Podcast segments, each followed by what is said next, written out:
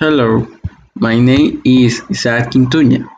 I will tell you about the Industrial Revolution. The main features involved in the Industrial Revolution were technological, socio-economic, and cultural. The technological changes included the following: the use of new basic materials, chiefly iron and steel; the use of new energy sources, including wood, fuels, and motive power, such as coal;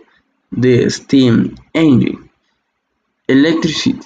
petroleum, and the internal combustion engine; the invention of new machines, such as the spinning jenny and the power loom that permitted increased production with a smaller expenditure of human energy; a new organization of work known as the factory system, which entailed increased division of labor and specialization of functions; important developments in transportation and communication, including the steam locomotive, steamship, automobile, airplane, telegraph, and radio; and the increasing application of science to industry. These technological changes made possible a tremendously increased use of natural resources and the mass production of manufactured goods.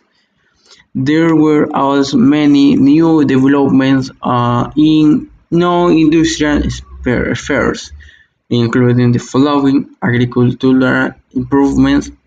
that made possible the provision of food for a larger non-agricultural population; economic change that resulted in a wider distribution of wealth; the decline of land as a source of wealth in the face of rising industrial production; and increasing international trade; political change reflecting the shift in economic power, as well as new state policies corresponding to the needs of an industrialized society; sweeping social changes, including the growth of cities, development of working class movements, and the emergence of new patterns of authority; and cultural transformation of a broad order; workers acquired new and distinctive skills, and their relation to their task shifted; instead of being craftsmen working with hand tools,